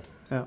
Also er sagt, okay, das ist jetzt deine letzte Chance. Und er sagt ja auch, wenn ich dich jemals wiedersehe, bringe ich dich um. ja. Frage ist halt auch, inwieweit Rick da überhaupt äh, eingeweiht war, dass Daryl das jetzt Ja, aber macht. ihr wisst, was ich meine, ne? Weil Ja. wäre ich Dwight, würde ich ja sagen, ihr könnt mich alle mal. Warum muss ich jetzt hier meinen meinen Hals riskieren, um die Gruppe zu warnen, wenn der eine Dude, der, der Anführer Best Friend Dude, mich umbringen will? Ja. Also, ne, warum gehe ich das Risiko überhaupt ein? Ja, das war irgendwann ein bisschen viel mit den doppelten Doppelverraten. Ver, äh, Verraten. Ja, aber so finde ich es schön, Adam. Danke dir für die Erklärung. Kingdom wird dann auch Halt, nochmal kurz glaubst du denn, wir gezeigt. sehen ihn wieder? Dwight? Ja. Ich denke schon. Also ich glaube, ich glaube nicht, dass sie Werden irgendwelche Charaktere aus der Serie geschrieben? Ja, Jemals ich glaube wieder? nicht, dass sie diesen, diesen Brief und diese Andeutung da ähm, hinmachen und äh, sie dann nicht zeigen. Ähm, also wenn dann vielleicht auch, vielleicht auch nur in einer kurzen Episode, aber ich denke mal schon, dass sie das. Sie halten sich offen, glaube ich. Das ist einfach die Option. Genauso wie wir sind kurz wieder im Kingdom. Da ist also auch wieder das Geschäft am Laufen äh, mit Henry, Carol, Jerry und Ezekiel. Und dann gibt's noch die Don Corleone-Szene, äh, die wir ansprechen müssen, nämlich Maggie, äh, Maggie, die sich bei Jesus dafür bedankt, dass er sie damals zur Vernunft gebracht hat und überredet hat, äh, dass die Flüchtlinge aufgenommen werden. Aber sie stimmt halt nicht in allen Punkten äh, überein mit den Entscheidungen, die getroffen wurden, vor allem nicht mit der Entscheidung von äh, Rick, Negan am Leben zu lassen. Und da gibt es ja auch kurz nachdem das Ganze passiert, den Ausbruch von Maggie schon, äh, die direkt gefordert hat, er muss sterben für Glenn und so. Äh, und dann sehen wir halt den aus dem Schatten tretenden Daryl, der genau der gleichen Meinung ist wie Maggie. Und hier ist äh, eine Verschwörung am Laufen, die erstmal dafür sorgen möchte, dass Hilltop aufgebaut, verstärkt wird und dann irgendwann der Moment abgepasst wird, wo man vielleicht äh, sich Negan stappen und äh, zur Verantwortung bringen möchte. Aber habt ihr das nicht auch so ein bisschen als Verschwörung gegen Rick äh, verstanden? Ja. okay. Aber nochmal die Frage, also unabhängig davon, wie charakterkonform das jetzt ist oder nicht, nur mal so eine Logikfrage. Sie ist gegen, sie möchte Rick stürzen, inklusive mich schon, Ich weiß nicht, ob sie Rick stürzen möchte. Weil sie nicht, so habe ich es verstanden, weil sie nicht einverstanden ist damit, dass sie Negan haben am Leben lassen will. Ne? Korrekt. Da würde doch jeder, der drei Gehirnzellen hat, aller Maddie und äh, Maddie, Maggie, und ich glaube, dumm ist sie ja nicht, einfach sagen, wir machen so Business as usual und wir bringen Negan einfach im Gefängnis um. Nichts leichter als das. Du müsstest ja nur einen Ninja Ja, reinschleichen lassen. nein, du kannst sagen, ich bewache heute Jesus, Negan. bring Ich, ich bewache rein. heute Ja. Negan und du bringst ihn um. Ja, das wird vielleicht Rick dann nicht machen, weil er weiß, was sie vorhat. Das wird er nicht Ja, weiß er doch nicht. Naja, doch, weiß er. Er weiß Nein, ja, dass dann, sie ihn umbringen ja, aber Daryl und Jesus werden doch mal Wache schieben können. Und nochmal, unabhängig davon, wäre das doch viel, ein viel logischer Plan für Maggie, weil im Endeffekt kann sie dann sagen, ja shit, ich habe ihn umgebracht oder was auch immer. Das, mir Schlimmste, was, das Schlimmste, was er machen kann, ist sie sozusagen zu verbannen oder rauszuschicken, was er höchstwahrscheinlich nicht machen wird, weil sie schwanger ist und irgendwie Maggie ist. Ähm, aber im Endeffekt ist das doch der viel logischere Plan, als dass ich jetzt so im Dunkeln konspiriere und sage, wir müssen Rick stürzen und mich schon gleich mit dazu. Ich habe halt, ich Oder weiß halt nicht genau, Frage. ich weiß halt nicht genau, ob der Plan ist, die beiden zu stürzen, sondern einfach nur ihn halt wirklich irgendwie heimlich oder nicht heimlich oder irgendwann, wenn es die Möglichkeit halt ergibt, einfach aus dem Verkehr zu ziehen. Also Negan jetzt. Und ich Ja, glaube, aber dann würde es ja Sinn machen. Aber sie sagen ja nicht, dass sie Negan umbringen wollen. Sie sagen explizit, dass es gegen Rick und Michonne geht. Ja, ja, Ja, ja, natürlich. ja. Sie sagt mehrmals Michonne und Rick. Und deswegen macht es ja so wenig Sinn, weil auch ein, ein Jesus, warum der da sitzt und zunickt, macht irgendwie wenig ja, Sinn. Dass es auch Jesus ist, mit dem sie da. also ich glaube, sie sagt, dass die beiden äh, wrong sind, also dass sie falsch liegen. Mhm. Aber ich weiß nicht, ob sie, hm, für- es ist, glaube ich, ich, ich finde es ein bisschen eine Auslegungssache. Ich habe es halt wirklich so äh, so vernommen, dass, dass der Fokus wirklich da auf Negan ist und nicht auf dem Sturz von den beiden. Ähm, es, es wirkt aber schon, wie du, wie du sagst, so ins, von der Inszenierung her, wirkt es schon wirklich so der Pate-mäßig, dass, dass sie irgendwie Dreck am Stecken hat oder irgendwie, weiß ich nicht, irgendwas verbergen muss. Das- die- Diese, diese ganzen Schattenspiele und so sind schon auf jeden Fall merkwürdig. Und dass dann auch weit aus dem Schatten rausgeht. Ich Äh, meine, was Jesus. soll. Äh, Daryl, nee, Daryl. Warum soll das. Warum sollte das also warum sollte Daryl irgendwo im Schatten rumstehen?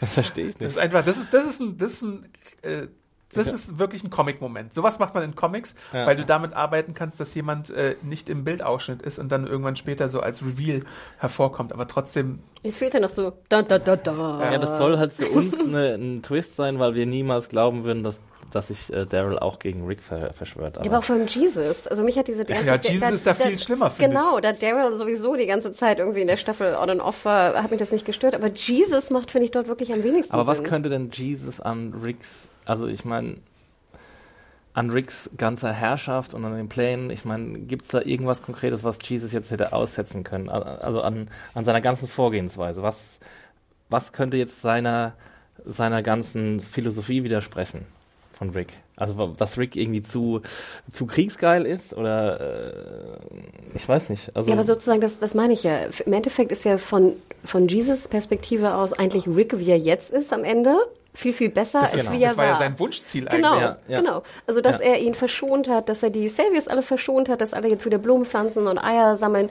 Das ist ja sozusagen eigentlich genau das Ziel, was Jesus erreichen möchte. Aber vielleicht ist Negan ja die einzige Ausnahme, die Jesus machen würde in dem Moment. Ich würde es eher so argumentieren, wir hatten doch auch mal eine Szene irgendwann in dieser Staffel, also oder in der A, ähm, dass Jesus ja fast komplette ähm, Gefolgschaft zu Maggie geschworen hat. Ne, das war ja irgendwann so, dass er sagt, glaube ich, Ja. ne, egal was du machst, du bist die neue Anführerin, ich, ich folge dir. Und so würde ich das jetzt verargumentieren, okay, Maggie will Negan tot sehen und so wie ich es verstanden habe, Michonne und Rick stürzen. Also bin ich bei dir, weil ich bei Maggie bin. So würde ich die Szene noch einigermaßen verstehen. Wie gesagt, neben Inszenierung und dieser, ich fand auch ein bisschen schade, dass das jetzt irgendwie der Cliffhanger zur nächsten Staffel sein muss. Ist euch echt nichts Besseres eingefallen, als dass jetzt eine, eine interne, ähm, ja, wie heißt es, der Pate-Geschichte jetzt eigentlich aufgebaut werden muss? Ja, ich, also äh, ich, ich finde es eigentlich gar nicht so unspannend, muss ich sagen, weil, ähm, weil ich finde, es ist mal Zeit, dass jemand Rick anzweifelt, weil er Ja. in meinen Augen schon seit ein paar Staffeln kein guter Anführer immer ist. Ähm, und deswegen finde ich das nachvollziehbar, dass zumindest bei Maggie, äh, dass sie jetzt irgendwie die Redelsführerin des Aufstandes als, als solche dargestellt werden soll. Deswegen fand ich das nicht schlecht. Ähm, aber es hätte halt nach einem größeren äh, Verlust auf beiden Seiten stattfinden sollen. Dann wäre es besser gewesen, weil dann hätte man sich voll auf diese, diese innerparteiliche Konflikte konzentrieren können.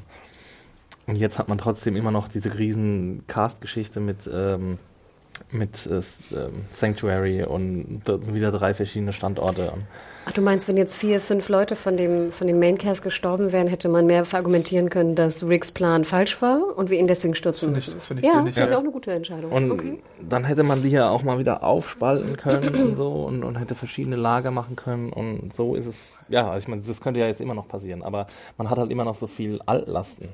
Und ja, man hätte halt die Chance gehabt, in diesem All-Out War mal sich äh, einiger zu entledigen. Interesting. Noch eine kurze Frage, ich glaube, das haben wir vergessen, wenn ich kurz nochmal das Thema wieder zurückschrauben kann. Was sagt ihr denn zu dem Baum mit den Kirchenfenstern? Es waren jetzt ja im Endeffekt Kirchenfenster, die da dran hängen, hingen. Das hat auch in, ihr, ihr Rick dazu inspiriert, seine, seine Bibelverse dazu zu Genau. zitieren. Ja. Aber wie fandet ihr die Szene an sich? Also die, die Aber warum hängen Inszenierung da an sich. Kirchenfenster? Ja. Oder sind es Gebetsteppiche doch? Wir hatten das, glaube ich, Nee, schon mal das sind damals. Fenster auf jeden Fall. Ja? Ja. Nee, das sind Fenster, aber eins geht ja auch zu Bruch, glaube ich. ja. Also Äh, es, man sieht es auf jeden Fall, dass es Fenster sind. Ich weiß aber, dass als wir es damals zum Start hinterfragten, was das sei, hat irgendwer gemeint, es wären Teppiche. Und ich fand ja schon damals sahen die komisch aus. Und ich fand schon immer, dass die sehr, sehr kirchlich aussahen. Aber ich fragte mich, warum hängen Kirchenfenster an einem Baum, wie du schon sagst. Ich weiß es nicht. Äh, allem das war Erste, mir was- allem das Erste, was ich ja machen würde, ich glaube, wäre ich irgendwie ein Teenager, wäre einen Stein zu nehmen oder eine Waffe und sie kaputt zu machen. Oder? Ich finde den Laden ja gerade auch zu ein. Ja, ja, klar, natürlich. Na gut. Aber hast du noch was dazu zu sagen? Weil du hast es ja eigentlich gecallt, oder? Also Rotaugen-Rick unterm Baum mit Ja. Kirchenfenstern ist ja eigentlich eine Art Trauerbewältigung zu Karls Tod. Ja, aber ich, es, es haben sie natürlich ein bisschen mit den Erwartungen gespielt, ähm, weil ich dachte ja ta tatsächlich, dass es, hat es Karl gestorben? Halbstaffel? Äh, dass es da schon äh, gewesen wäre und hier haben sie es jetzt halt so ein bisschen mit so einem typischen Walking Dead Halb-Fake-Out gemacht. Da sah es ja auch damals mehr aus, als wäre Rick schon dem Tode nahe und hier ist es halt so nach dieser ganzen Negan-Geschichte passiert. Also Hm. da haben sie halt äh, wirklich ein bisschen damit gespielt. Jetzt bin ich gespannt, was sie in der neunten Staffel äh, wie sie diese ganze Vorlage benutzen werden, mit Negan irgendwie als Gefangener und als, äh, als Mahnmal dafür, dass es nicht nochmal passieren soll, alles und äh, mit einer friedliebenderen Welt und überhaupt Zusammenarbeit und so. Äh, ob wir jetzt Karls Vision äh, so sehen, die wir nur als Traum wahrgenommen haben, ob das jetzt wirklich die Zukunft der Community sein wird oder ob man sich doch irgendwie was anderes erstmal einfallen lässt. Ähm, was sie jetzt nicht gemacht haben, beziehungsweise nicht explizit gemacht haben, ist den nächsten Gegner anzudeuten. Ähm, es gibt natürlich in Ricks Rede so ein bisschen ähm, so einen Schwank auf so eine Zombie-Herde und da vermuten einige schon, dass man da was sehen könnte. Ohne jetzt da weiter ins Detail zu gehen, ähm, das wäre so äh, eine Möglichkeit äh, für den nächsten Gegner. Und Gimpel und Co. haben auch gesagt, dass sie es machen wollen, deswegen mal schauen. Aber gleichzeitig haben sie ja auch schon diese ganze Geschichte rund um Georgie und den Helikopter und sowas angedeutet, was sehr viel später erst stattfinden würde. Ähm, deswegen bin ich mir jetzt gerade gar nicht so sicher, was der Plan ist für die nähere Zukunft, weil es halt relativ offen gelassen wurde bis auf den schwellenden Konflikt mit äh, Maggie, der einer werden könnte oder eben nicht. Ja, Kann ja auch sein, dass sie mal reden und dann irgendwie die Differenzen aus dem Weg räumen. Aber es wird doch Negan jetzt nicht so aus der Serie geschrieben. Also da Nee. muss da auch noch irgendwas passieren. Ja. Also das, Genau, kann das, ja ist, jetzt das nicht ist auch noch Ende eine von spannende Sache. sein. Das ist auch noch eine spannende Sache, weil, weil das weitere Schicksal von Negan wird in den Comics sehr eng mit Karl verknüpft. Und der da noch lebt, oder? Ja. Okay. Ja, Ich frage mich immer, wie aufwendig es ist. Stell dir mal vor, du hast Negan als Gefangenen. Du brauchst ja mindestens vier, fünf Leute eigentlich, die ihn komplett bewachen, rund um die Uhr. Und wieso die Saviors sind doch jetzt alle wieder gut. Die haben doch kein Interesse, den auszubrechen. ja, aber Negan will ja vielleicht ausbrechen. Ja, aber da reicht doch ein Gefängnis, oder? Und ein Wächter oder so. Eine Ja, aber Zelle der ist Wächter da. wird ja auch schlafen irgendwann. Also ganz ehrlich, du brauchst ja mindestens drei Leute, wenn es acht Stunden sind. Plus Ja, aber ich finde das auch echt nicht glaubwürdig, dass die jetzt die, dass die jetzt keine Gefangenen nehmen. Also ich meine, Achso, du meinst, dass alle eine Generalamnesie bekommen oder so, außer Negan? ja, so sieht's ja gerade aus. Ja, stimmt schon.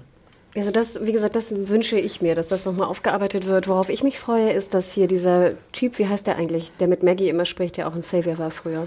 Alden. Ich muss eigentlich ganz ehrlich sagen, ich bin eigentlich ja auch immer deiner Meinung, Exi, dass bitte keine neuen Charaktere. Ich finde aber Alden und äh, Siddiq fast am interessantesten mittlerweile.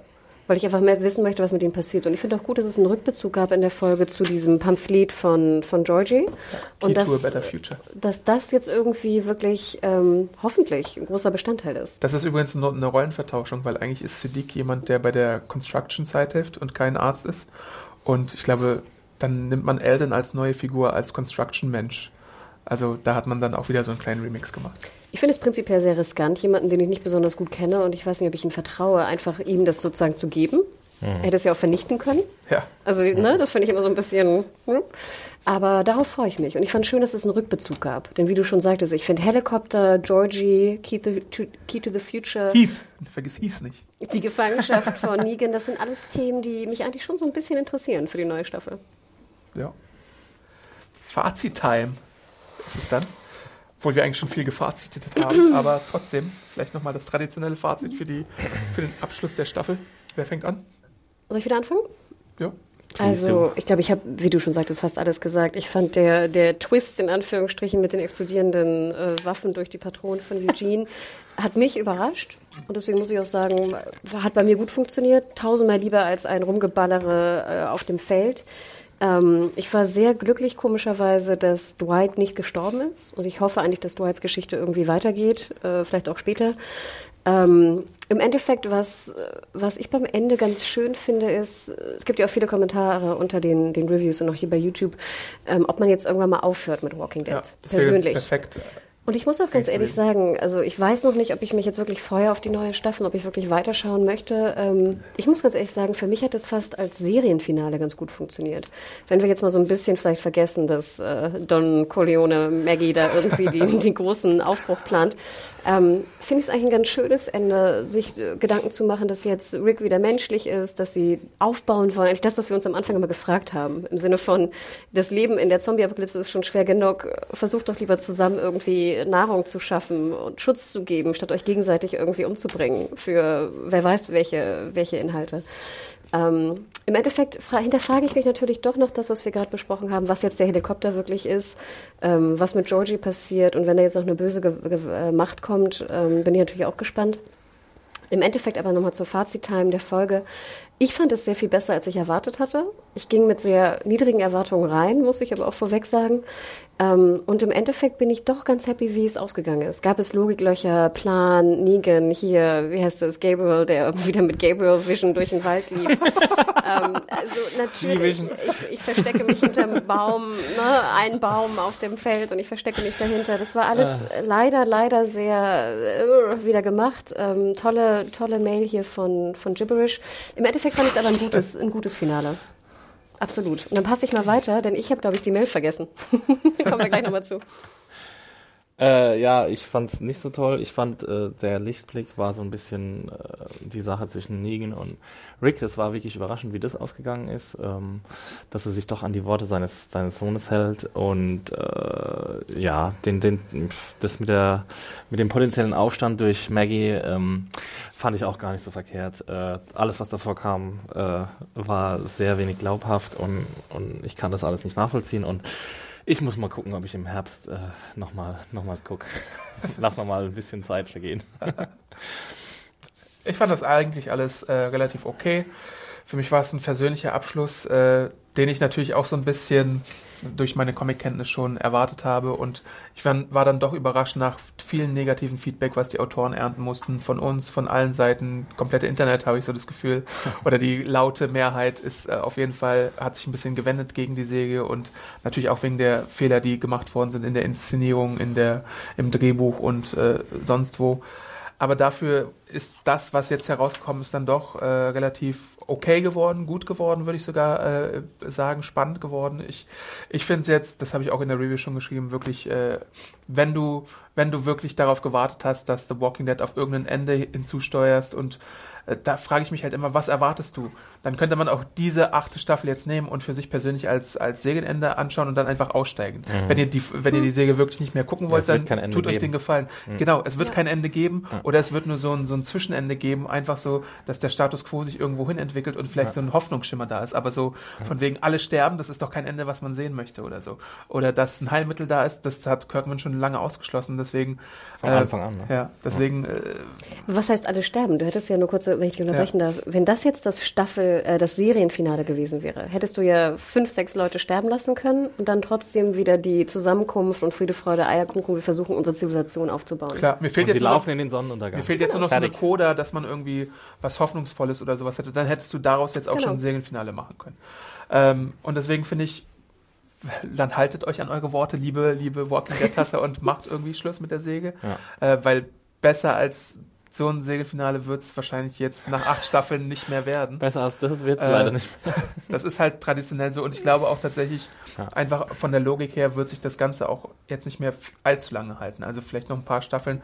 Quoten sind immer noch okay, aber natürlich auch wirklich jetzt beim Point of No Return, wo es halt runtergeht und irgendwann wird AMC auch sagen, okay, das war's jetzt, wir machen vielleicht noch zwei, drei Staffeln und dann ist es zu Ende. Aber ich finde gut, äh, dass man diesen friedlicheren Weg genommen hat, weil bisher in den acht Staffeln ist es immer so gewesen, Feind kommt, Feind wird besiegt, Feind wird getötet, Gruppe macht weiter und hier ist es endlich mal was anderes. Hier gibt es eine Chance für einen Neuanfang, für ein neues Kapitel, was man aufschlagen kann. Und deswegen blicke ich ein bisschen gespannt in die Zukunft der Säge und hoffe, dass es ein bisschen so ist wie im Comic, weil ich diese Entwicklung eigentlich ziemlich cool finde. Vielleicht noch ganz kurz abschließend, es tut mir wirklich leid, dass ich es vergessen habe. Eine sehr liebe Mail von äh, Sebastian, der auch ähnliches äh, schreibt, wie wir auch schon besprochen haben. Er erwähnt aber nochmal, äh, die Referenzen auf Halsbringer Karl waren allerdings wieder hart nervig. Fand ich auch. Also ganz ehrlich, ich hätte, ich finde, einmal hätte es gereicht. Beim zweiten Mal dann am Ende war es mir ein Tick too much. Aber fand ich jetzt auch nicht so super schlimm. Wie, fand, wie fandet ihr das? Hat mich nicht gestört diesmal. Ja. Ich bin ja sowieso Fan davon. Also das, Nee, das ich, ich finde, sorry, Adam, äh, ich finde, dass, also es war ja schon einer der schwerwiegendsten Tode, die die Serie überhaupt hatte. Von daher finde ich es okay, dass sie so oft drauf zurück äh, sind. Ja, mir kam es so ein bisschen vor, ich glaube, das spielt auch darauf an, im Sinne von der Tod von Karl, ich fand ihn ja ziemlich unwürdig und ziemlich schnell in der Serie. Ja. Ähm, Finde ich ganz gut, dass sie die, die, den Charakter eigentlich noch ein bisschen mehr behandelt haben. ja. Mich störte halt nur auch wieder die Inszenierung, dass diese Musik darunter. Dann lass die Ja, das Musik einfach schmalzig, weg. So, ne? das würde ich sagen. rettet die brennenden Häuser, Jungs. Und was er auch noch sagt, das finde ich auch ganz schön, ähm, äh, aber ich bin hoffnungsvoll, dass TVD unter der neuen Showrunnerin in Staffel 9 etwas besser wird. Auch wenn ich keine Lust auf Intrigantenstade um Maggie habe. Erzähl vielleicht einmal ganz kurz, wer wird denn die neue Showrunnerin Adam und was können wir erwarten? Äh, Angela Kang ist die neue Showrunnerin ab Staffel 9. Äh, Scott Gimple übernimmt sozusagen Franchise-Controller-Funktion. Also er wird, das habe ich auch in einem Interview erst gelesen, ähm, er wird wieder aktiver auch Drehbücher schreiben, weil er das in den letzten Staffeln weniger gemacht hat. Äh, er hat auch den Auftrag von Fear the Walking Dead mitgeschrieben tatsächlich, mit den neuen Showrunnern dort. Also wird er mehr so, er wird so ein bisschen alles, er hat auch zusammen mit ihr den Plan für die neunte Staffel schon gemacht, bevor die neunte Staffel äh, bestellt wurde. Also da gibt's auf jeden Fall Langzeitpläne, so grobe Pläne, wie man da weiter fortfährt mit dem Franchise. Und so wie ich Gimple kenne und kennengelernt habe, ist er halt, wird er halt weiterhin seine Orientierung am Comic, aber mit leichten Abwandlungen durchführen. Und ich glaube, Angel Angela Kang war ja auch schon lange Teil der Serie, hatte auch ein paar Folgen mitgeschrieben, auch viel jetzt aus der achten Staffel. Und deswegen so scharf wird der Umbruch wahrscheinlich nicht, außer Ja. wenn man sich halt wirklich, wenn man jetzt mal diesen einen Zeitsprung machen würde oder sowas. Oder das macht ja, hast du ja vorhin schon angedeutet, Fear the Walking Dead macht ja auch jetzt einen Zeitsprung. Also das ist, das ist für mich die radikalste und einfachste Möglichkeit, um einfach mal Kapitel 2 aufzuschlagen. Und zwischendrin sind so zehn Major-Charaktere gestorben. Ja, warum nicht? weil, weil das Problem ist ja auch zum Beispiel, ich finde es Du sehr, hattest deinen Scheißkrieg, du hattest die Chance. ich find's sehr interessant, dass Maggie jetzt ausgerechnet als diejenige Person, die der Stunk anzettelt, inszeniert, weil Lauren Cohen hat noch keinen Vertrag für Staffel 9.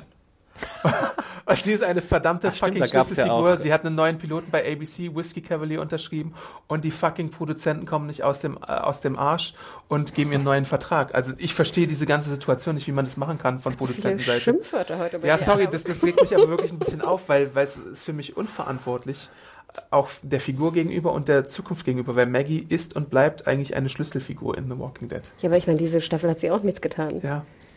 Also, ja gut, wurde öfter mal gesagt, sie ist eine gute Anführerin. Aber glaubst du wirklich, dass sie sagen, wir springen jetzt drei Jahre vorweg, Maggie ist getötet worden, weil sie versucht hat, wegzustürzen und dann siehst du noch ein dreijähriges Kind? Oder zweieinhalb? Vielleicht? Interesting. Okay. Erzählt uns mal, was ihr erwartet in der neuen Genau. in der neuen Staffel. Podcast at serienjunkies.de. Und hier, wie heißt es? Klingenschleifer. Bitte kurze Aufklärung, wie man Äxte schleift. Äh, auch Podcast Junkies.de. Ansonsten äh, könnt ihr ab nächster Woche schon, oder? Jo. Äh, einen neuen Podcast von uns hören, regelmäßig, nämlich äh, die zweite Staffel von Westworld werden wir hier begleiten. Also abonniert da den Feed äh, am besten schon mal oder macht, was ihr wollt. Guckt nochmal Aber macht halt, was ihr wollt. Guckt nochmal Westworld Staffel 1 als Vorbereitung, weil eine gewisse Ja. Person, die hier am Tisch sitzt, äh, hat doch ihre Meinung noch etwas ins Positive verschoben, nachdem sie den Rewatch gemacht hat. ähm, genau, und äh, sonst hören wir uns bei Serienjunkies auch mit anderen Podcasts wieder. Segenbiss ist Time ist bald wieder. Oh äh, ja. Ich werde mal ankündigen, dass hier ein gewisser kleiner Independent-Film namens Avengers Infinity War besprochen wird. äh, genau, also auf dem Channel wird hier noch viel los sein. Ansonsten findet man uns natürlich bei Twitter und Social Media. Nehme ich dich, Hannah? Äh, bei Twitter und Instagram unter @mediahore m e d i a w h o r e Und dich, Axel? Äh, bei beiden Kanälen unter Max Stilecht. Ich bin Awesome Art bei Twitter und Instagram mit ganz vielen gezeichneten Sachen im Moment. Ich gerade Die immer Crazy auf mein- Wall. auf der Crazy Wall Schiene bin. Und ansonsten hören wir uns hier bei ganz vielen anderen Podcast-Produktionen. Bis bald. Ciao. Tschüssi. Ciao.